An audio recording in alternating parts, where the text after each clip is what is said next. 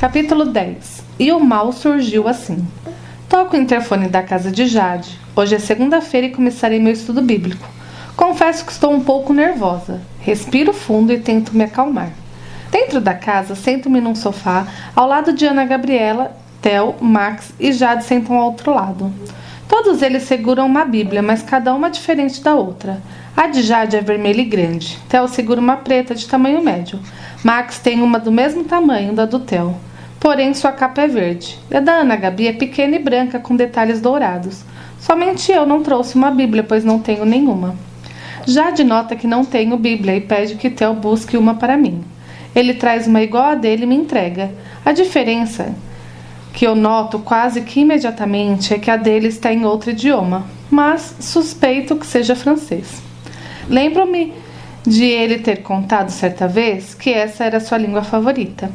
As páginas do grosso livro são finas e delicadas, com as laterais douradas. Na capa está escrito em letras douradas: Bíblia Sagrada. Nunca achei que sentiria a estranha sensação que estou sentindo ao segurar uma Bíblia pela primeira vez. Muito bem, diz Jade. Agora que todos têm uma Bíblia, vamos começar. Quem pode orar por nós? Ana Gabi levanta a mão imediatamente. Jade consente com a cabeça. Fechamos os olhos e a garota ora. Pai querido, hoje estamos começando a ensinar a Violeta um pouco mais sobre ti e teu amor. Mas antes de iniciarmos, queremos pedir tua sabedoria para que possamos fazer isso da maneira correta e que Violeta consiga entender. Queremos pedir que teu Espírito Santo esteja presente nos auxiliando. Amém. Ok. Por onde os bonitos querem começar? Diz Jade, olhando para Ana, Theo e Max. Eu estou aqui só para dar uma força, caso vocês coloquem fogo na casa ou algo assim. Não vou ensinar praticamente nada, Vi. Vocês vão. Do começo, óbvio, diz Max. Qual começo? Jade pergunta novamente. Há mais de uma opção para que você chame de começo. O começo de antes da Terra existir, que tal? Sugere Ana. É um bom começo. Theo é com você, fala Max. Theo encara o amigo. Isso é só porque eu não falei nada até agora, não é? Não, é porque gostamos quando você conta essa história. Max ri de um jeito brincalhão. Theo abre um sorriso, e vira-se para mim. Ele diz: Quer ouvir a história mais antiga e reveladora que nós, seres humanos, conhecemos, Violeta? Faço sim com a cabeça, curiosa. E Ana Gabriela aponta com os braços esticados para Tel. Viu? Diz. Até a introdução que ele faz é interessante. Deixe-o contar, pede Jade. Antes que nosso mundo existisse, antes que o universo existisse, Deus já existia, pois ele é eterno. Começa Tel. Ou seja, diz Ana Gabi, Deus sempre existiu, existe e nunca deixará de existir. Exatamente, continua Theo. E antes de nos criar, ele criou o céu e vários outros seres que chamariam de sobrenaturais, inclusive milhares de milhões de anjos. No céu, cada anjo tinha sua função e todos viviam em paz, alegria e harmonia. Imagine um lugar sem sofrimento, dor, corrupção ou qualquer coisa que seja ruim. Tudo estava na mais perfeita ordem, até que algo horrível aconteceu. Projeto Sunlight volta à minha mente. Lembro-me de ter lido algo sobre os anjos, o céu e coisas assim.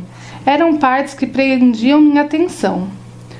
E de uma maneira impressionante. Se bem que o livro todo fez isso comigo até o fim da história. Não tem como não prestar atenção na narrativa de Tel ou deixar as palavras pronunciadas por ele passarem despercebidas. Praticamente não pisco durante a história. Havia um anjo maior dele chamado Lúcifer, que significa portador de luz. Alguns dizem que ele era o regente do coro celestial. Ele era o anjo mais belo e respeitado. Tinha tudo o que precisava e ocupava o cargo mais alto entre os anjos do céu. O que mais podia querer? Acho que nada. Porém, certa vez, Lúcifer passou a se perguntar por que todos os anjos e seres viventes prestavam culto a Deus, inclusive ele. Lúcifer começou a se comportar de modo diferente, começou a se comparar a Deus e quis ser igual a ele. Esse anjo começou a sentir inveja e ódio do próprio Criador. Que terrível! exclamou. Como alguém pode sentir raiva de quem o criou? Theo sorri e continua a história. Deus sabia exatamente o que esse anjo sentia e pensava, até mais do que o próprio Lúcifer, pois Deus é onisciente. O que é isso? pergunto. Significa que ele sabe de todas as coisas, até das que não aconteceram ainda, diz Ana Gabi. Conhece cada um de nós melhor que nós mesmos, ou que qualquer outro. Ah, entendi. Pode continuar, Theo.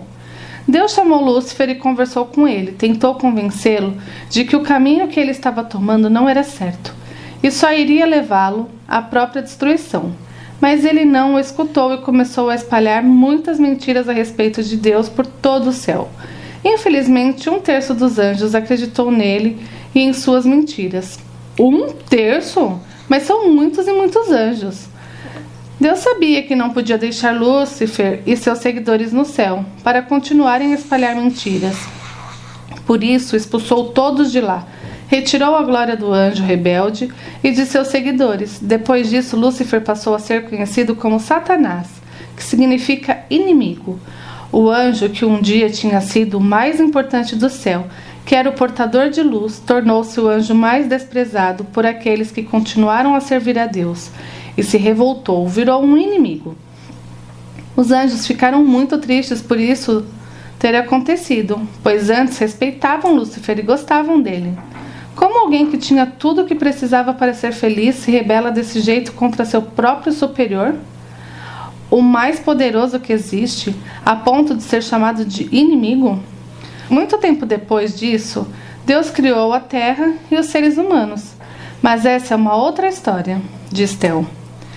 E foi aqui, nesse planeta, que Satanás e seus seguidores vieram estabelecer seu domínio a Terra é o único planeta que caiu em pecado, que abriga os inimigos. E eles estão aqui até hoje, criando armadilhas para todos nós. Querem que pensemos como eles, que podemos ser maiores que Deus, mais poderosos que Ele. Ele balança a cabeça negativamente, mas não podemos. Ninguém pode, nem poderá. Deus é, foi e sempre será o ser mais poderoso e justo que há em todo o universo. Alguma dúvida? pergunta Max.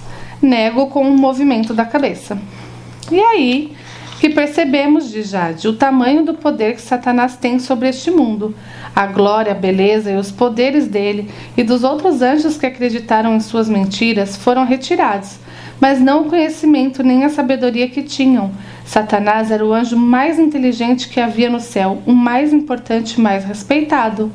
Não se esqueça, ele era o regente do coro celestial, lembrando a Gabi. Exatamente.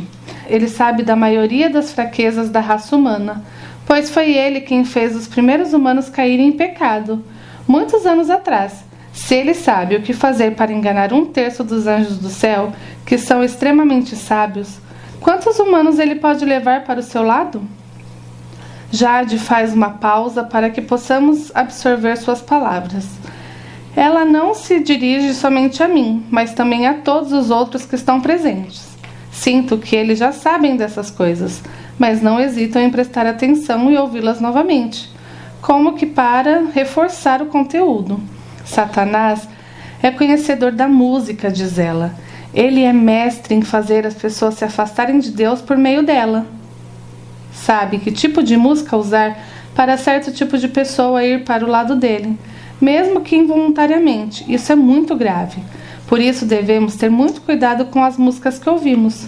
Para falar a verdade, com tudo o que fazemos, acreditamos e até mesmo pensamos. Não que ele seja capaz de ler a mente, mas com o tempo os pensamentos se tornam ações, que viram hábitos, que formam o caráter que demonstrará se você segue ou não Jesus. Outra pausa. Seu olhar é sério e preocupado ao mesmo tempo. É importante lembrar, diz Max, que tudo aquilo que não é inspirado por Deus vem de Satanás. Não existe meio termo, conclui Tel. Nunca existiu nem existirá.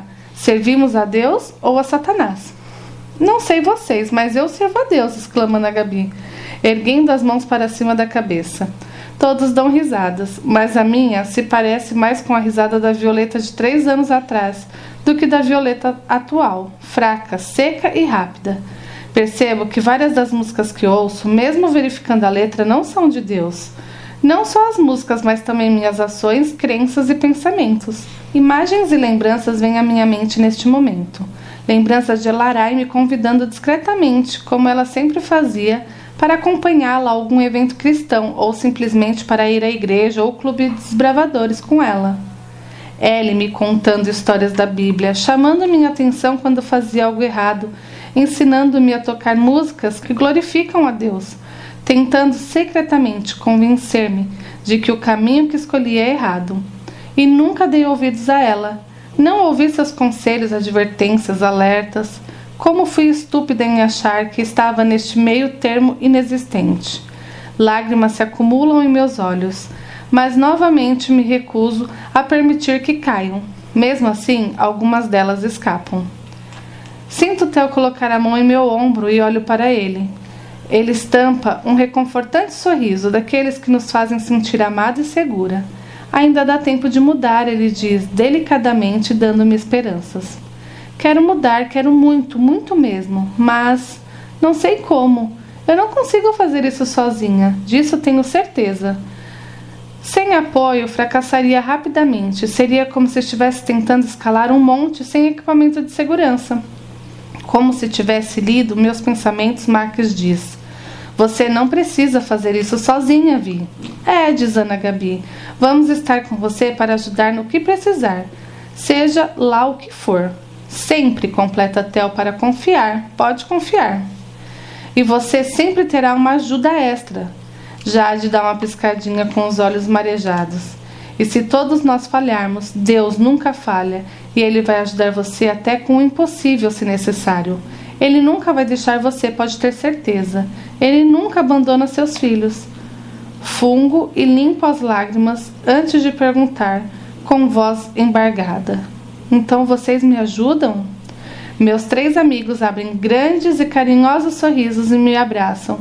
Sinto-me reconfortada e com esperanças de mudar a vida para melhor. Ouço Ana Gabi dizer, sem se afastar, assim como os outros. Que pergunta é essa? A resposta é óbvia. Todos rimos um pouco. Jade se levanta de seu lugar e diz: Ei, não me deixem fora disso.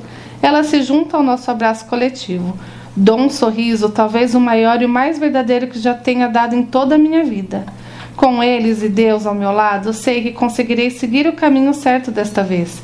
Pela primeira vez, sinto que ele se importa comigo. Sinto que Deus se preocupa com Violeta Oliveira.